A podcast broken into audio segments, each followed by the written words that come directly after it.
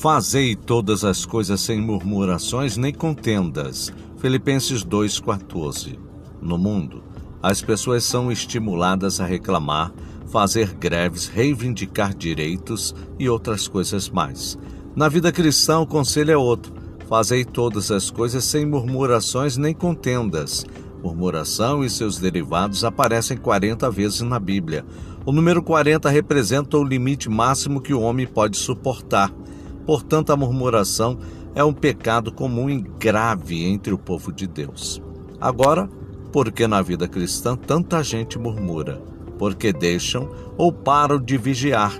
Se a pessoa valoriza mais os problemas esquecendo as bênçãos, está murmurando. Fato. Se o vizinho tem tudo sem Deus e nós não temos nada, não temos Deus, não há razão para murmurarmos. Não andeis preocupados com o que há de comer ou vestir. Se o Senhor veste os lírios do campo, o que mais não fará por ti?